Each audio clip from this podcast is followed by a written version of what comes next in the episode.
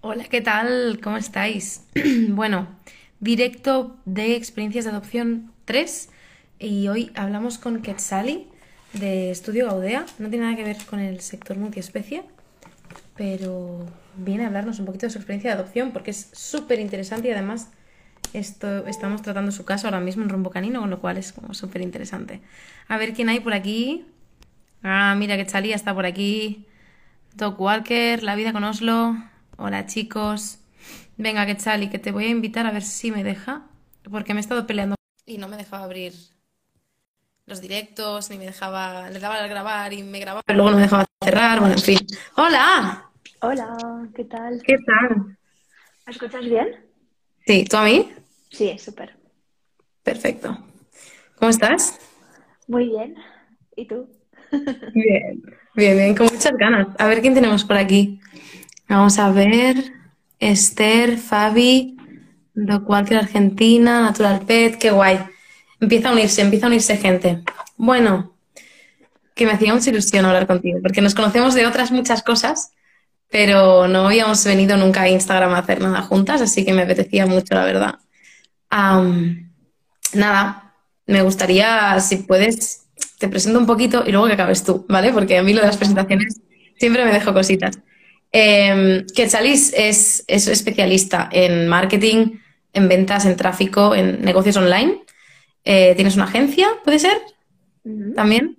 Am, y además, pues eso, mentoriza a personas para mejorar también su marketing y les ayuda con esta parte del negocio, ¿no? Toda la parte de ventas, prospección, tráfico, marketing, etcétera. Y aparte de todo esto, es una persona, a mí me encanta, Quetzali, conectamos muchísimo, somos compañeras de mentoría también y, y ostras, no sé, creo que es muy interesante tenerte por aquí, un perfil totalmente distinto.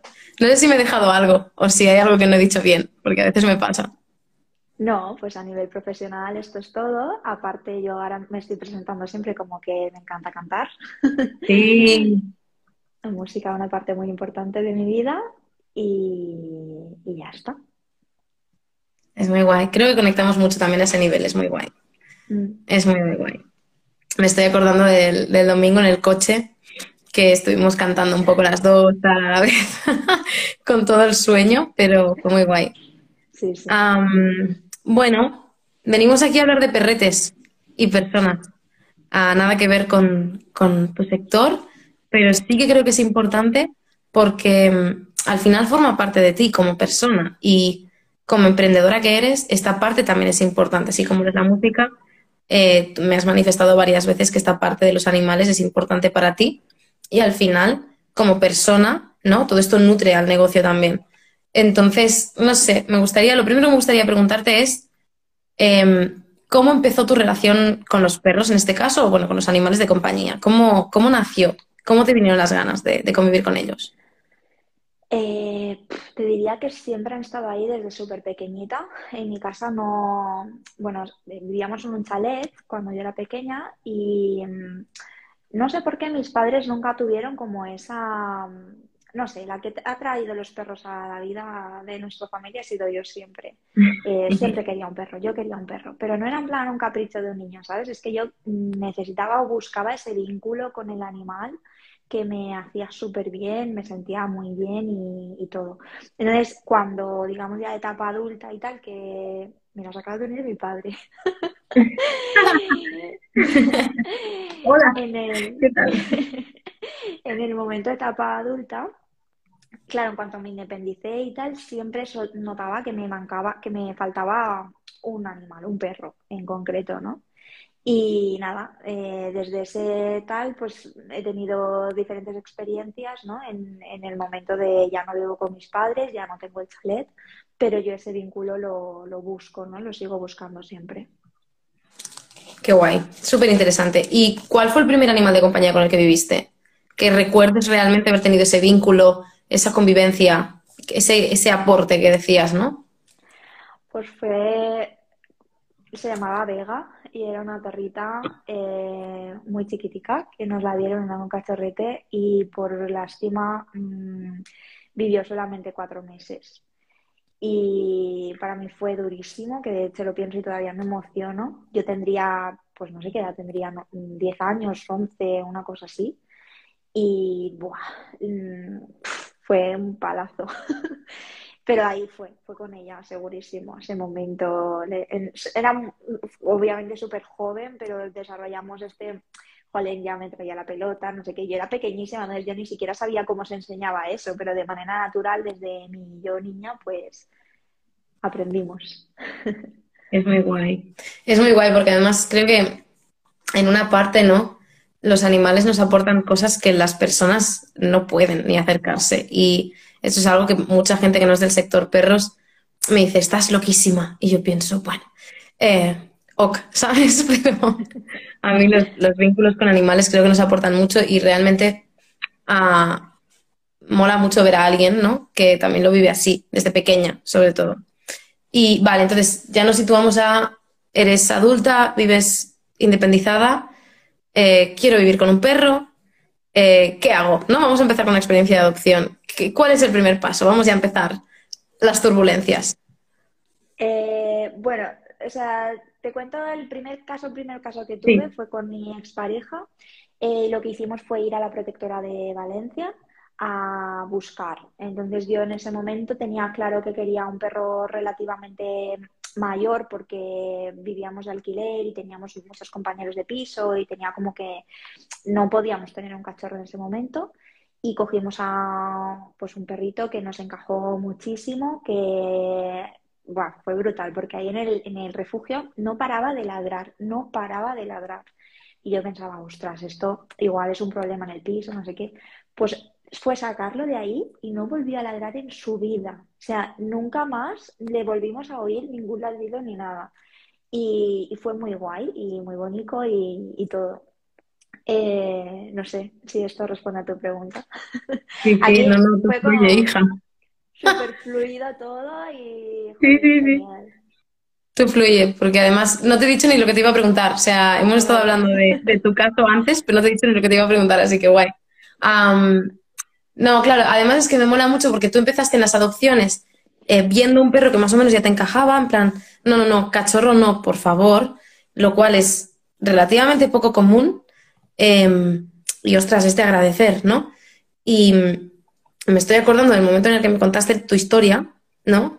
Con Coba, etcétera, eh, que si mucha gente eh, solo escuchara esa historia, podría llegar a juzgarte mucho, ¿no? Y en este sector, en el sector animales, hay mucho juicio, hay mucha competencia, hay mucho, mucho, mucho ego, mucho me quiero poner pines a ver quién es el mejor samaritano del mundo.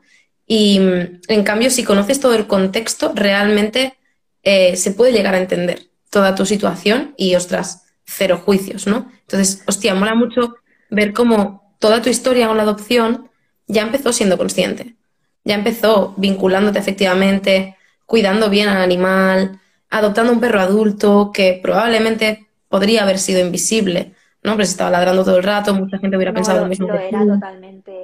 En el momento en que lo cogimos, después nos contaban, yo no lo sabía. En principio nosotros nos dijeron que tenía tres años, luego nos enteramos que tenía seis. Eh, llevaba como cuatro años en la protectora, nadie se había fijado en él. Era además un perro negro que sabemos que cuesta más y además mm. que parecía, o sea, parecía un chucho muy por diosero. y luego estando tres meses con nosotros se le, se le pasó. O sea, era, parecía un cachorrete, nos lo decían, ¿eh? Nos paraban con la doctora y ¿cuánto tiempo tiene? Y yo, mm, seis años. o sea, porque le cambió todo. Además tenía leishmania, eh, que le tuvimos que tratar y tal. O sea que tuvimos nuestras cosas, pero fue una adopción muy, muy consciente y muy fácil también. Sí, además es eso, ¿no? Los perros invisibles, cuando hablamos de de los, de los, uno de los beneficios de adoptar a un perro invisible es eso, es que de golpe rejuvenecen o mejoran un montón, aprenden mucho más rápido y ostras, eh, ostras, que ya empezaste adoptando, tu primer perro ya fue invisible, ¿sabes? O sea que súper guay, en ese sentido es como gracias por, por aportar en este sector. Y mm, vale, entonces ya no tienes al perrete, y claro, ahí nos, separamos, yo con mi chico, y aunque inicialmente cuando la protectora rellenamos quién se lo quedaría y tal, eh, dijimos que yo, en el momento de la separación, yo estaba, yo ahí vivía, o sea, yo estaba en Valencia, mis padres son de Valencia y él era de otra comunidad. Entonces él estaba como súper solo, en, eh, porque vivíamos en Valencia, ¿no? Y en ese momento, pues como que la decisión fue mía de separarnos y ahí vimos claramente que él necesitaba mucho más su apoyo que, que yo, ¿no? Entonces decidimos que se lo quedaba a él, obviamente con contacto y tal, pero, pero se lo quedó él. Entonces ahí terminó, ¿no? Lo sigue teniendo él y son muy felices. pero yo ya no lo veo. Sí, sí. Claro. Bueno, pero mira, por lo menos sabes que son felices, que en ese sentido da mucha tranquilidad. Qué guay. Vale, entonces ya vives otra parte de tu vida y decides que quieres volver a vivir con un perro. Sí. ¿Y ahí qué pasa? Aquí entra el caos. Aquí pasa, eh, a ver, yo estoy con otra pareja, otro momento de mi vida, y estamos en un momento, bueno, yo quiero perro, pero en ese momento no podemos y entonces decidimos adoptar dos gatitos, ¿vale? Y cogemos dos gatetes eh, de la misma camada, preciosos, perfectos, y que son mis dos gatos que los tengo aquí en la otra habitación. Eh, entonces, Vale, es como que mis ansias de relación vínculo canino no son satisfechas con mis dos gatos, aunque les quiera mogollón, pero es otro vínculo diferente con ellos. Y entonces al año siguiente de cogerlos yo vuelvo a tener necesidad de tal y ya estamos en otra casa que sí que nos permiten tener perro, no sé qué tal.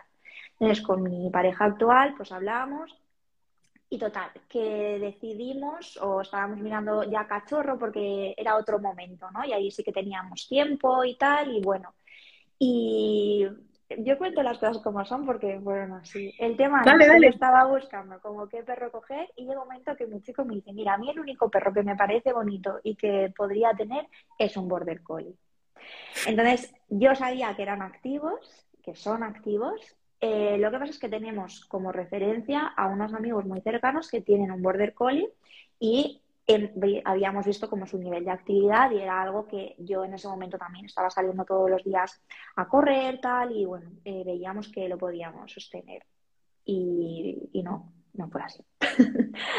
eh, adoptamos Border Collie, cachorreta, preciosa, eh, y conforme va creciendo, pues vemos que se nos va de las manos y no, no, la, no somos capaces de gestionarla, además cae como es todo sobre mí porque mi pareja eh, trabajaba en ese momento fuera de casa, eh, los dos gatos lo pasan fatal, estresadísimos porque la perra no paraba de perseguirlos, yo no paraba de dedicarle como todo mi tiempo y no era posible eh, sostener esa energía, ¿no? Con educadora, con yendo a la agility, a mm, bueno, todas las cosas que se nos ocurrían y que nos, nos, informamos ahí y vimos, ¿no? Y además que no solo que el Border Collie sea una raza activa, sino que en concreto la Coba, que es la, perra que, vino a parar a nosotros, era, o sea, bueno, me dijo la educadora que era como de línea de trabajo, no sé cómo, no sé cómo me dijo, pero como súper cerrada y teníamos pues, un nivel de actividad muy grande dentro de lo activo que es esa raza ya. Claro. Aquí, por, por matizar, claro, tú, esa adopción, em, al final, ahora hablaremos un poco de qué te asesoro, ¿no? Pero em, tú no tenías ni idea de las necesidades de, un border collie más allá de la actividad física, por lo que me contaste el otro día. Claro, y luego te informaste, pero me decían activo y yo, yo, yo eh, además en ese momento más, era una persona muy activa, bueno, y lo sigo siendo, pero rollo que en ese momento pues yo iba a pasear una hora y media por la mañana, eh, luego por la tarde volvía a salir y yo me consideraba activa en la montaña, no sé qué, para mí eso es ser activo. Entonces, claro, una cosa es lo que te dicen, que es, o sea, no sé qué es activo, ¿vale? Pero ¿qué significa eso? Porque no significa ir a pasear y eso es lo que yo no sabía no significa ir a pasear, significa pues eh, todo el rato que esté pensando, que esté oliendo, entregarle la comida de diferentes maneras, no sé qué, no sé, había toda una complejidad que yo no tenía ni idea, claro, ni yo ni mi chico sabíamos. Claro, al final, de entrada que un perro de trabajo no se le puede dar a cualquier familia, no porque no seáis aptos, sino porque es que vuestro estilo de vida puede que no encaje y no pasa nada, pero aparte de todo esto, y muchos educadores, muchos profesionales de la adopción, muchos adoptantes, hasta que no empezamos a tratar borders como tal, borders collies, border collies, em, no nos damos cuenta de lo fácil que es sobreestimular a estos perros. Y más en una adolescencia. Entonces, muchas veces, de hecho, los, borders que estoy llevando yo de, educación, em, tengo que cortarles las alas. En plan, no les estimuléis tanto, dadles cosas más eh, más estáticas, eh, temas de pensar, saciar instintos y trabajar con ellos, pero no ir a correr, no tirar pelotas, eh, trabajar mucho la parte de gestión del control de los impulsos, de la frustración, etcétera, porque es que realmente necesitan mucha gestión emocional, más allá de la actividad física, ¿no? Entonces, no sé hasta qué punto a ti te asesoraron en todo esto, en esa adopción. No, en el momento de la adopción a mí nadie me dijo nada. De hecho, o sea, tampoco creo, sinceramente, ¿eh? Eh, que sea como, o sea, responsabilidad sí, es tanto mía como de la persona que en este caso me lo dio. Ahora, tampoco creo que sea cuestión de culpa, porque estoy convencida de que esa persona tampoco sabe, eh, o sea, porque para ella sería como súper normal, además vivían en un campo y es como, es otra cosa, y yo estoy convencida de que no eran conscientes. Ahora, a mí me dieron a la perrita con un mes y medio, con lo cual es súper pronto. en ese momento yo no sabía. Eh, tampoco la vi nunca en vídeos, que ahora después me he enterado de muchas cosas, pero tampoco la vi nunca con la madre. Estaban como todos los cachorretes en una zona solos, o sea, con, entre ellos. Mm, son cosas que ahora obviamente tengo el conocimiento, pero en ese momento no. Y a mí ni de coña me dijo la chica absolutamente nada de lo que requería la perra por, por ser quien es. Claro, es que al final ya sumamos un destete prematuro, sumamos eh, tutores primerizos porque habéis estado conviviendo con perro mayor, perro adulto ya, perro tranquilo, que vuestra, además tu expectativa probablemente era otra.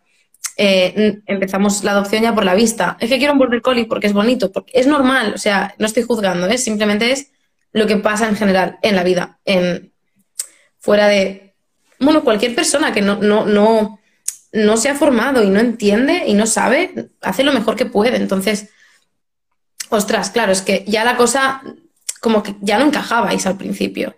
Al principio muy bien, cachorrina, no sé qué, llega la adolescencia, mierda, se me hace bola, nivel Dios. Pero es que encima, como decías tú antes, que lo diste todo, es que hiciste educación, hiciste deporte, trabajaste con la perra, em, estabas intentando adaptar todo tu estilo de vida a un animal que además no podías acabar de cubrir bien sus necesidades por el entorno tampoco. Entonces, realmente aquello no, no era viable del todo en general. O sea, yo me iba, yo iba a enfermar, en plan, a mí me iba a pasar algo ya, porque estaba, tenía unos niveles de estrés y ansiedad que ni siquiera yo en ese momento era consciente, pero, o sea, yo no, yo no podía más. O sea, yo lloraba todos los días de, de que no podía atender a, a mi princesita, ¿sabes? Que, era, bueno, no se lo deseo a nadie, la verdad.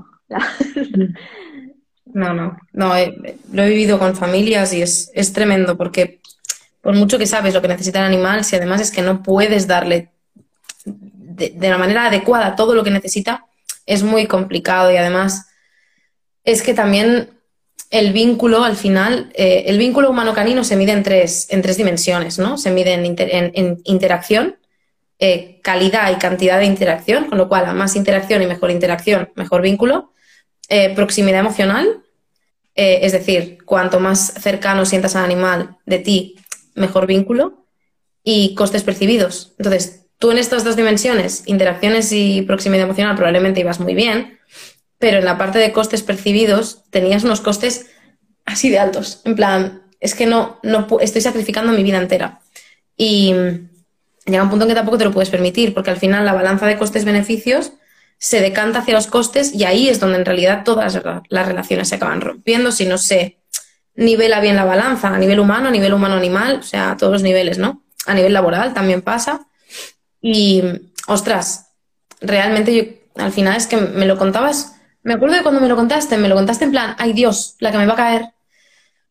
Y yo pensé, pero si es que suerte que encima la dio a una familia. O sea, pero encima hiciste todo lo que pudiste. O sea, yo no la di a una familia, yo se la di a la educadora con la que había estado trabajando conmigo, porque ella pues tenía varios borders y trabajaba mm. con varios perros y tal, y ella pues me ofreció esa posibilidad, ¿no? Entonces yo te lo conté así, porque aunque haya pasado tiempo, para mí eh, fue yo creo que la decisión más difícil que he tomado en toda mi vida.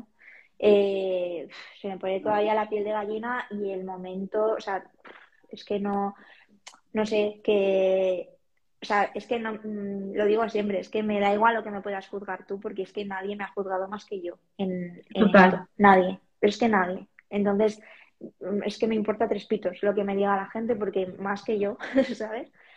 Eh, pero sí que sé y me aseguré de hacerlo bien, de hacer las cosas bien. De, de, o sea, sabía, yo sabía que, que, la perra no le iba a pasar mal porque antes que eso iba a estar conmigo y me iba a aguantar yo, ¿no?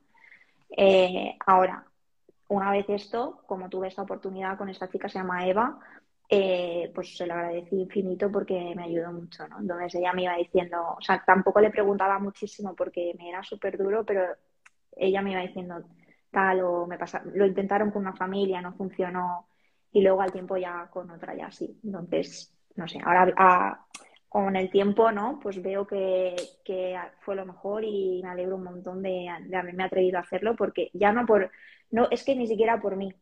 Lo primero, mis dos gatos, que desde que en el momento de la decisión son, fueron otros, o sea, lo notaron muchísimo y ellos fueron los primeros que me lo agradecieron muchísimo. Y luego la perra, es que seguro que es mucho más feliz ahora que, que lo que yo le habría podido dar. Es que es así.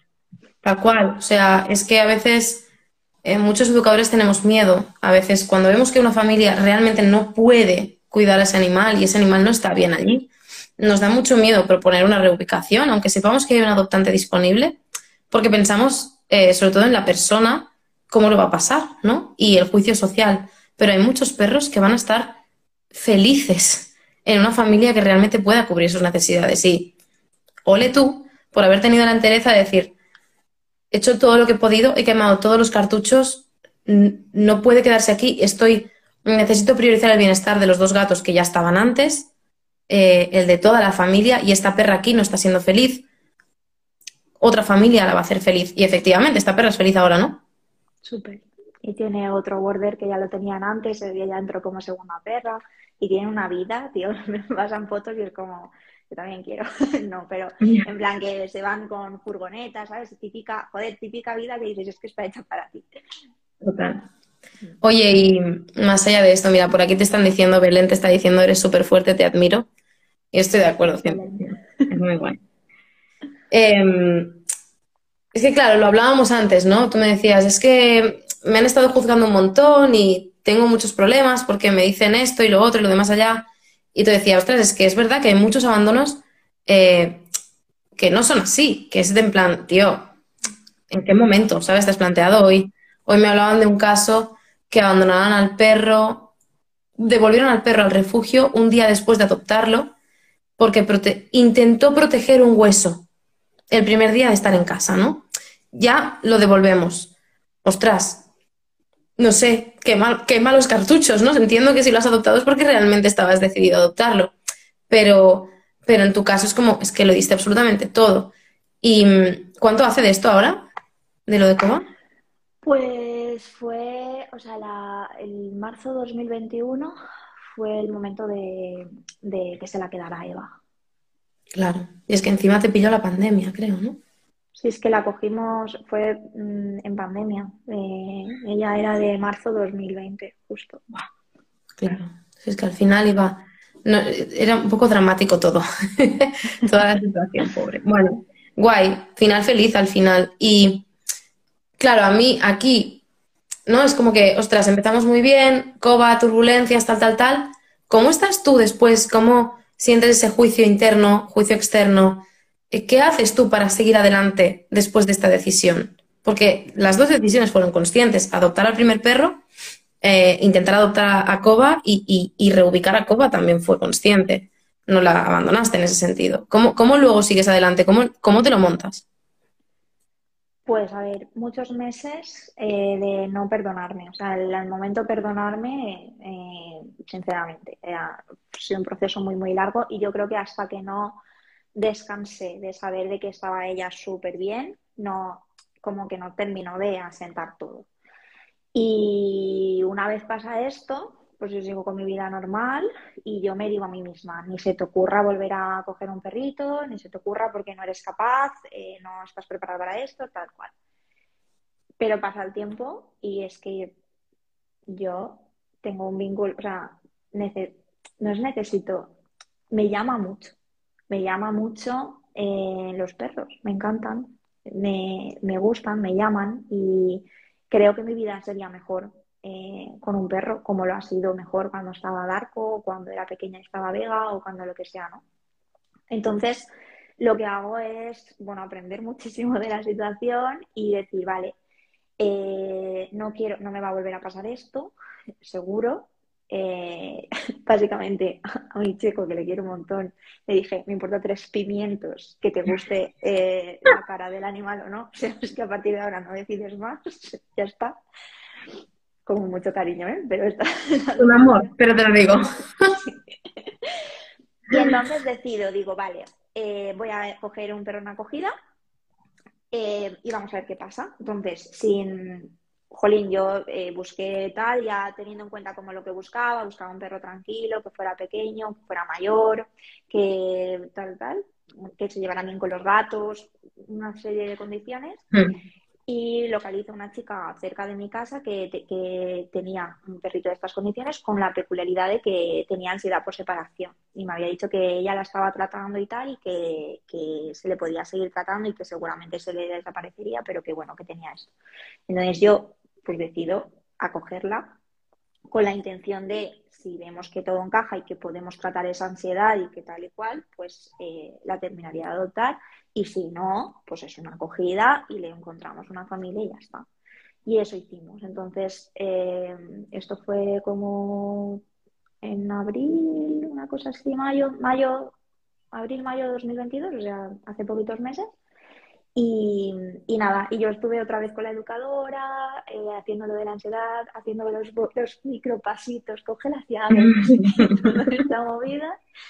Y la perra tenía 11 años y, bueno, yo no sé lo que, bueno, sí que sé cómo está ahora, pero que no, no hubo manera en, en dos meses, en tres meses de ver ni un poquitito de avance. O sea, no, estas cosas van tan lentas, pero tan lentas, es una barbaridad pues nada, eh, vimos que no era viable otra vez. Entonces, nada, y ya desde la tranquilidad total, porque desde el principio fue con esa conciencia de decir, nada, pasa nada, pues ya le buscamos una, ya se lo dijimos a la chica la protectora y juntos buscamos una familia que encajara.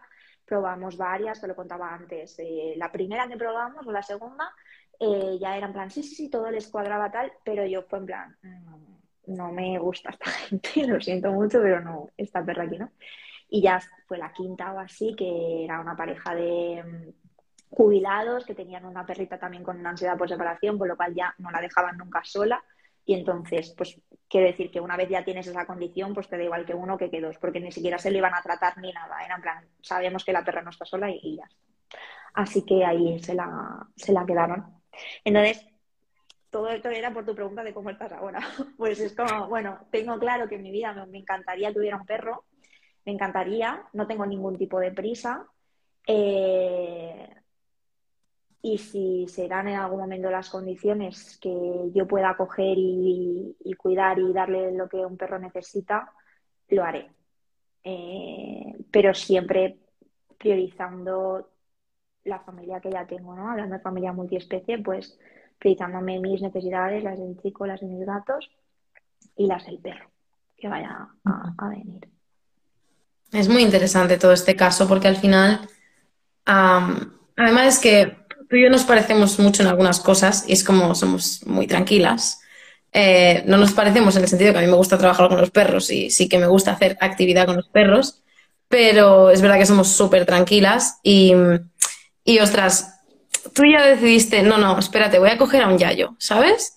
Eh, no me deis cachorros, no me deis perros jóvenes, yo un perro mayor ya sé que esto es para mí, tenemos la misma edad, eh, tenemos 30 tacos, entonces podríamos decir, somos un poco jóvenes, pues para algunas cosas sí, y lo tenemos eh, clarísimo. Desde los 15 años que soy viejo joven, no tengo ningún problema. Yo también, está todo bien, es como perfecto, lo sabemos, es genial. Entonces, todo ha sido como con mucha conciencia, es verdad, ha habido muchas turbulencias, pero yo creo que al final eso ha hecho que tú crezcas un montón a nivel personal y, y ahora estás en proceso otra vez.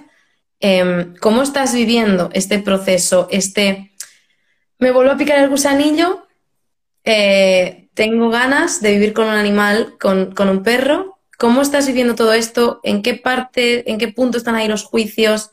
¿Cómo ha quedado todo, todo un poco? ¿Cómo estás? Sinceramente no lo estoy viviendo nada bien, porque no estoy viviendo nada bien, porque al final mi entorno, de una manera u otra, ¿no? Mm, pues no, no lo entienden, porque no entienden que no entienden lo que yo, o sea, puedo ver o buscar en, en esto y ven que es una manera como de complicarme la vida y ya está. Claro, yo he tenido tan buenas experiencias con, los, con mis perros y me han dado tanto y yo les he dado tanto que está ahí, que no tengo prisa, pero está ahí.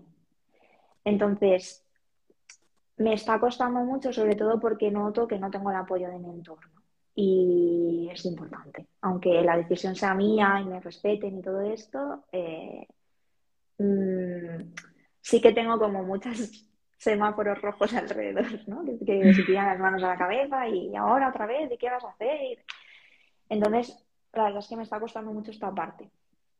Y por eso todavía no he tomado la decisión y por eso no es algo que, ¿no? Pues estoy como más, más tranquila, no, como porque digo, no tengo prisa, vale, pero es que ni siquiera lo estoy buscando. O sea, es decir, no, estoy ahora mirando casos o viendo que me encaja o tal. No, Te he dicho, no te he dicho, oye, sí, busca. No, estamos en plan, vale. Bueno, acabamos de hacer la sesión de encaje, quiero decir, no hemos hecho más todavía. Ya, ya, pero... Tenemos un inicio del perfil.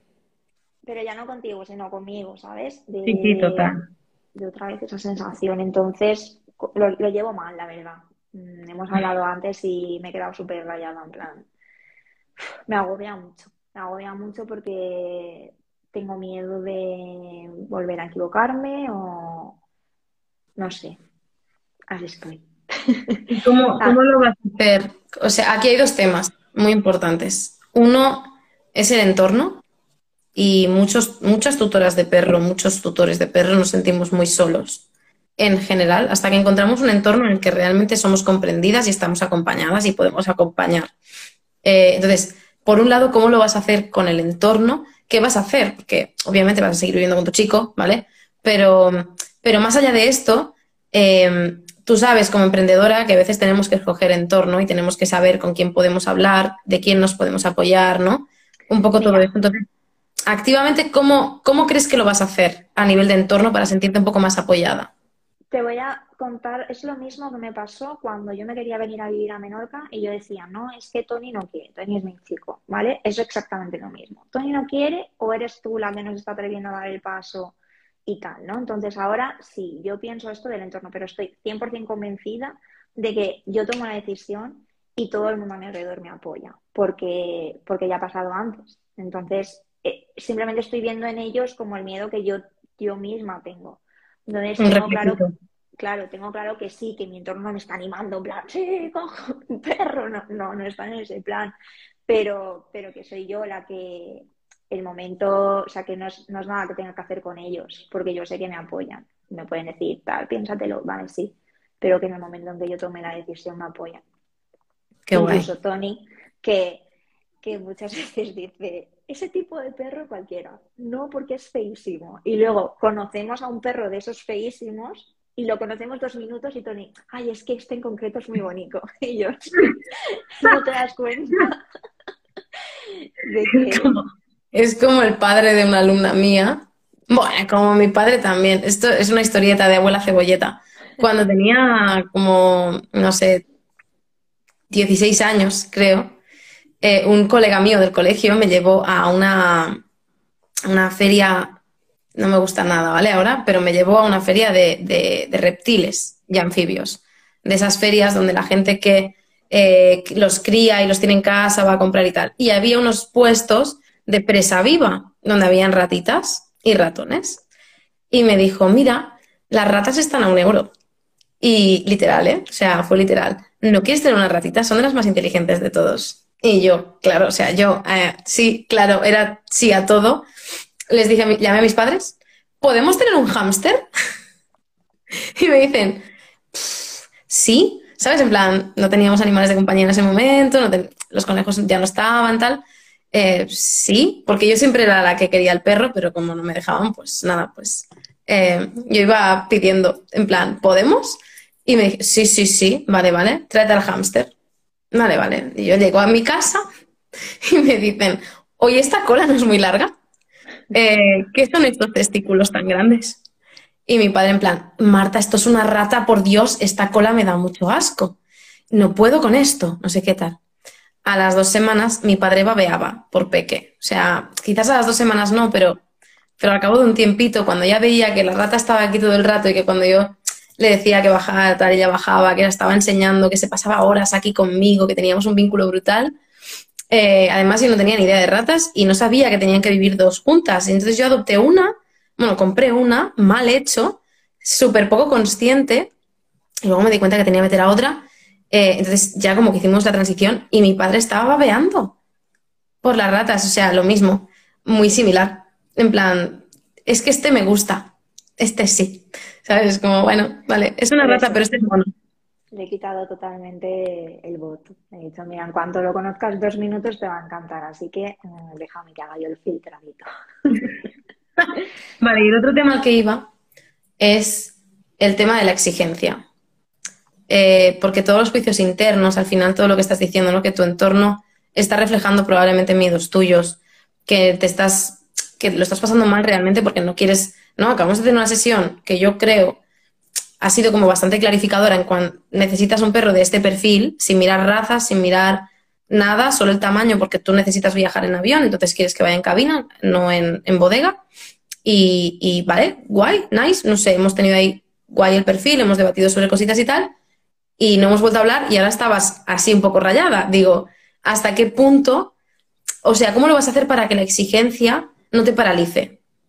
¿Sabes? En plan, porque a veces la exigencia es muy tóxica con una misma, la autoexigencia, la exigencia con los demás, es muy aversivo, es un aversivo enorme. Entonces, ¿cómo lo vas a hacer o cómo lo estás haciendo para que no te paralice esa exigencia?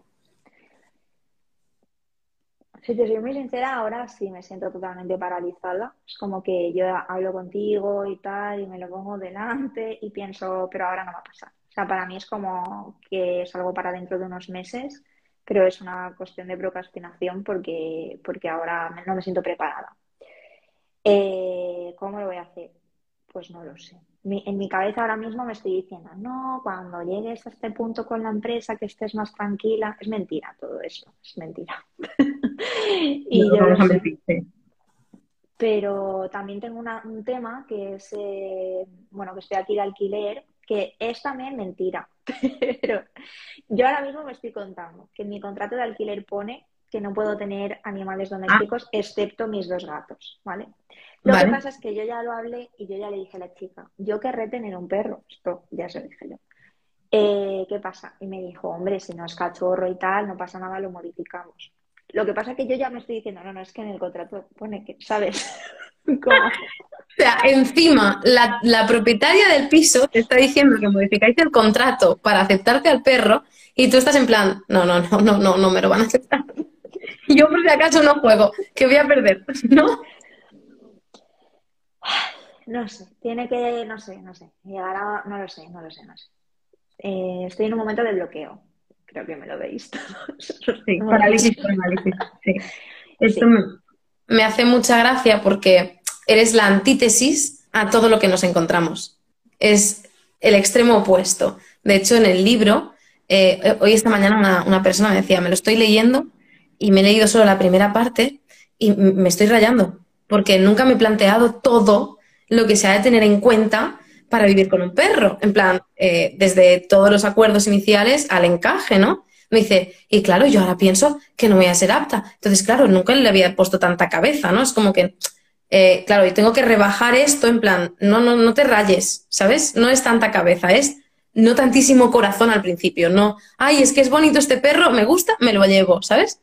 Ah, lo que normalmente tenemos que hacer es para, para, para, para, no adoptes por pena, no adoptes por, por la vista, sino pon un poquito de cabeza y luego ya te vas al corazón, ¿no? Contigo es un poco al revés, es como, para de pensar y empieza desde aquí también, ¿sabes? Porque eres, extremo opuesto. Es muy guay porque es como eh, una de las primeras veces que me encuentro una persona que está paralizada en la búsqueda, en el encaje, en el análisis y en la cabeza. En plan, no quiero volver a fallar, porque entiendo que también de donde vienes, del contexto en el que vienes, es jodido y entonces, ostras, mm, no quieres cagarla, que en realidad no es cagarla, es la vida. Pero entiendo que en, ti misma, ¿no? Hay como un punto de, no, ni de coña vuelve a pasar esto. Así que me voy a paralizar estoy en un punto tan guay, o sea, me siento tan bien con mi vida eh, 360, ¿sabes? Vivo en un mm. lugar que me encanta, estoy con mi chico súper bien, estoy con mis gatos que los adoro. Entonces, me da miedo también como meter una variable más que sé que, aunque sea poco, es que, es que sé que no, porque hasta ahora nunca me había desestabilizado, pero ahora le he cogido miedo y pienso que es una variable que va a desestabilizar y va a romper el equilibrio. Cuando es muy loco, porque todas mis otras adopciones no ha sido así, ha sido al revés, ha sido como un, ¡guau! Mejor aún, ¿no? De lo que ya está. Entonces, bueno, ahí estoy. Claro.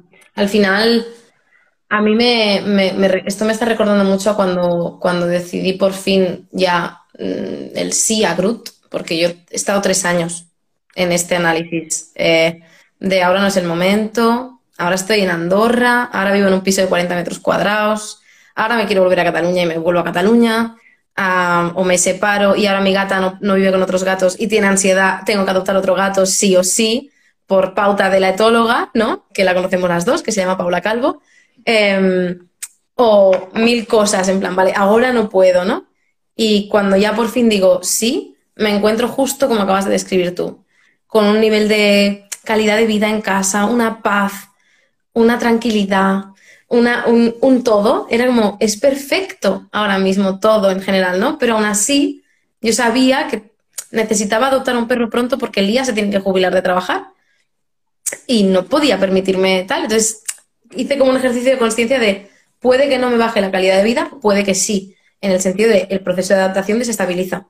Y cada vez que se añade un miembro de la familia, todos los, todo se mueve, ¿no? Todo lo que es el genograma, se va encajando otra vez en base al, miembro nuevo. Es como cuando pones una pelotita en una cestita de pelotas que todas como que se reencajan. Y, estuve un par de semanas haciéndome muy consciente de esto, de recuerda que esto puede pasar. Ha pasado, en mi caso sí ha pasado, porque además he, adoptado un perro muy distinto a, a, lo que estaba yo acostumbrada, pero que ya tenía feeling con Lía, que con los gatos cero problemas y tal, pero yo no estaba acostumbrada a convivir con un perro así los he trabajado con clientes, pero no, en mi vida. Entonces, hacía muchos años que no vivía con un perro así, y es verdad, ha desestabilizado todo un poco, y más porque no se puede quedar solo, tiene un trastorno relacionado con la separación, y lo estamos trabajando. Pero, pero es verdad que, que si haces balanza, ¿no? Costes-beneficios, al final pesan más los beneficios. Y al final es eso, es como, en mi caso yo me hice muy consciente, y me hice muy consciente de analiza muy bien qué beneficios estás teniendo y fíjate en los éxitos. Recalca los brindis, brinda y, recalca los éxitos porque si no eh, va a ser muy complicado. Entonces, bueno, ánimo, no te puedo decir otra cosa. No, ¿sabes qué pasa? Que, me siento muy empoderada. Creo que mañana hablaré con, la chica de la inmobiliaria. Por, Solo abrir esa puerta. Solo qué pasa. Nice. Qué guay. Yo también hablé con él. Que, no, que de verdad sea la otra persona diciéndome que no, que no sea yo sola. Que, me lo digan a mí, así no tengo que. Que me dejen para no dejar yo a nadie, ¿no? Bueno, vale. no, pero quiero decir que si me estoy poniendo esa excusa, que sea una excusa real, que creo que no lo va a ser porque lo hablé con ella antes de entrar y me dijo, bueno, si pasa esto, no pasa nada. Qué guay. Pero... Qué guay. Bueno, he ido abriendo puertecitas y hasta poco a poco. Estás en el proceso y además me está encantando acompañarte un poquito en este proceso, la verdad. Y, yo creo que al final cuando adoptes, adoptarás al perro que realmente encaje con vosotros y, que habrá cosas, porque siempre hay cosas a trabajar, siempre hay temas, siempre hay cosas a mejorar, pero, pero habrá cosas y, y, aún así las podréis disfrutar un montón y, disfrutar de la vida en general. O sea que, que ole tú, qué guay. Y oye, ¿qué tal? Y gracias por abrirte en canal de verdad. Que estos temas siempre dan mucho miedo de hablar. Gracias por abrirte en canal. Y gracias por compartirlo, porque para mí esto es súper valiente. Todo esto. Un placer. Sí que lo es. O sea, otro. No, no, no, lo es, porque me pongo súper nerviosa. Sí. Sí, porque además... ha sido un placer.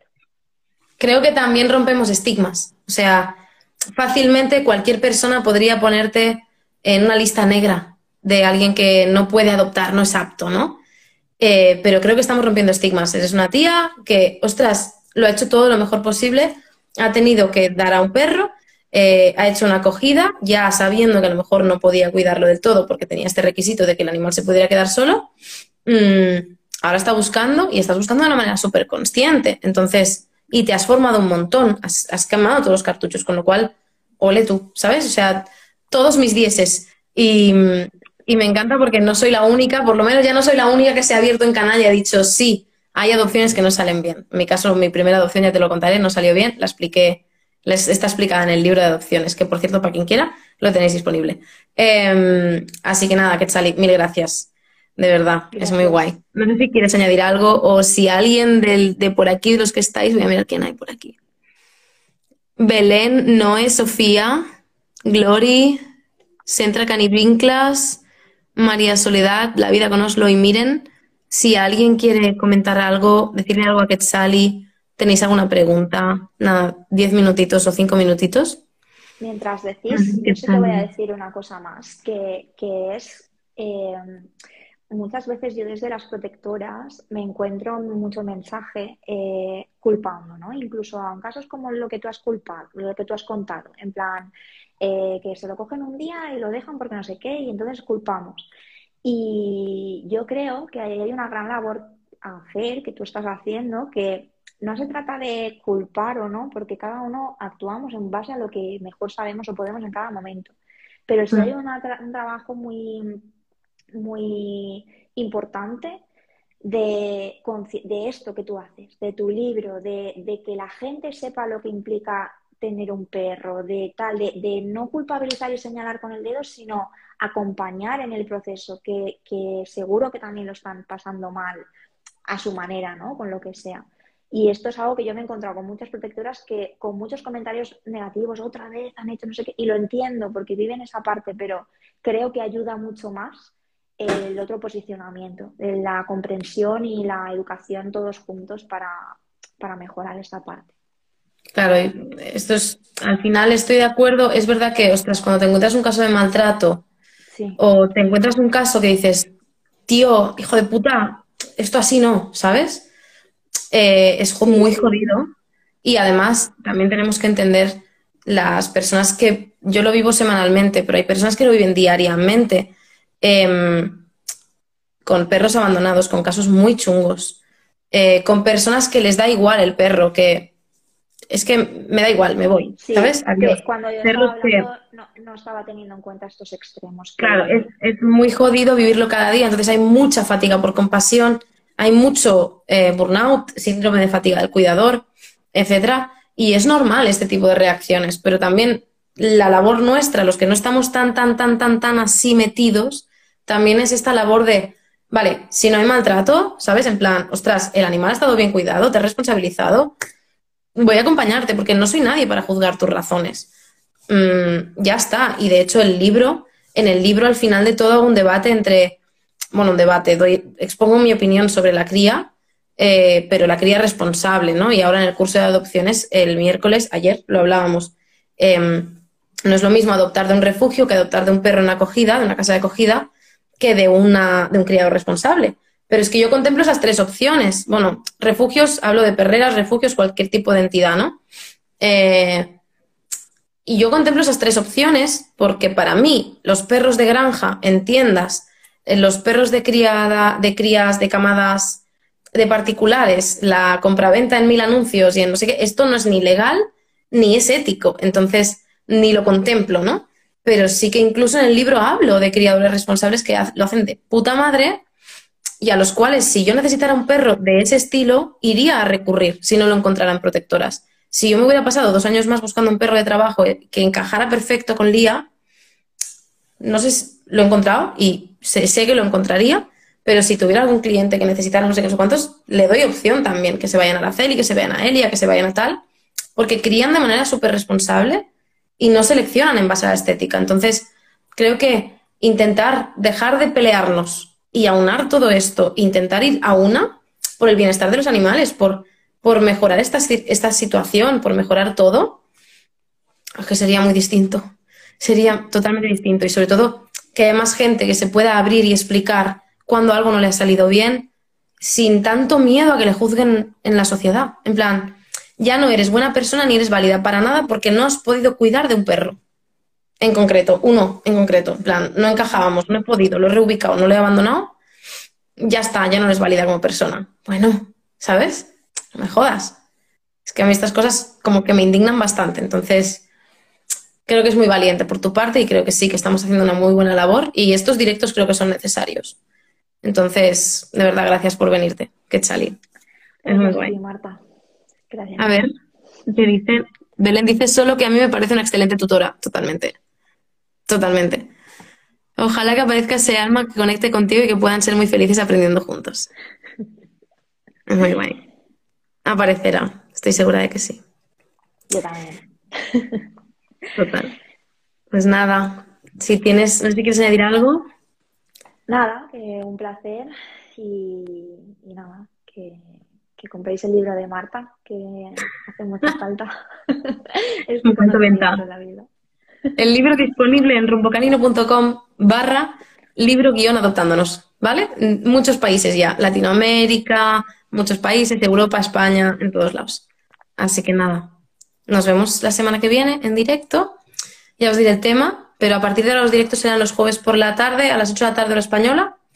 Y, y nada, que este directo es uno de los que más ilusión me ha hecho porque mola mucho que alguien que no es del sector perro se atreva a abrirse así y a venirse y, y a contar su experiencia, que creo que es espectacular. Así que gracias, de verdad. No me voy a cansar.